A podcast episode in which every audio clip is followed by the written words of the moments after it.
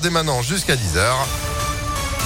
Et ce jeudi, c'est avec Johan Paravi qui remplace Sandrine du coup. Eh oui. Bonjour Johan. Bonjour Phil, bonjour à tous. Tout va bien? Un peu tout va bien. Bon, c'est un plaisir de vous retrouver. On commence avec quoi? On commence avec la prise de parole très attendue d'Olivier Véran, le ministre de la Santé, qui s'exprimera à midi 30 pour annoncer de nouvelles mesures euh, visant à faire face à la cinquième vague de Covid qui déferle actuellement sur l'Europe. Plus de 32 000 cas positifs sur les dernières 24 heures hier en France. On devrait notamment savoir à quelle catégorie de la population la troisième dose de rappel sera ouverte dans les prochaines semaines, possiblement pour tous les adultes. Euh, Le délai d'écart entre le dernier vaccin et la dose de rappel pourrait être ramené de 6 à 5 mois. La validité du test anti-Covid pour les non-vaccinés euh, qui veulent profiter du pass sanitaire devrait lui passer de 72 heures à 24 heures. Et puis le port du masque pourrait quant à lui devenir obligatoire à l'intérieur et à l'extérieur euh, dans les lieux de rassemblement. Les terrasses chauffées à Lyon, c'est fini. Une décision du maire, Grégory Doucet, qui qualifie cette pratique d'aberration écologique. Euh, La mairie prend donc un peu d'avance sur euh, la loi qui interdira le chauffage des terrasses à partir du printemps prochain sur l'ensemble du territoire. Un an d'avance qui euh, peut compter dans la lutte contre le dérèglement climatique, car les terrasses chauffées, ce sont 500 000 tonnes de CO2 euh, par an. On écoute le maire de Lyon.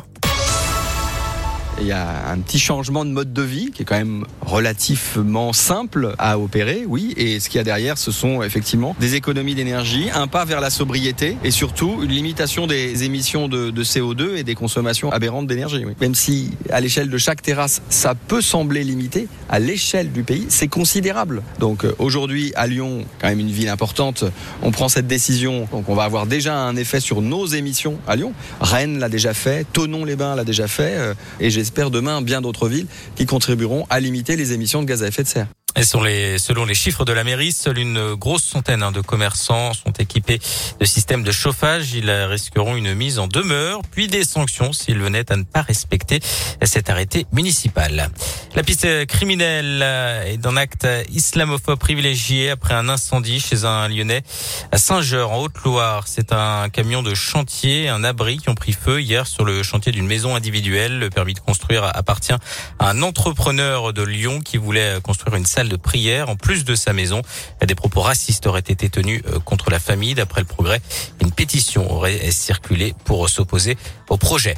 On passe euh, au sport avec du foot et l'avant-dernière journée de la phase de poule de la Ligue des Champions. Le PSG s'est incliné chez les Anglais de Manchester City hier soir 2 buts à 1. Les Parisiens a qualifié tout de même hein, pour les huitièmes de finale. Pour l'OL, le rendez-vous ce sera ce soir en Ligue Europa.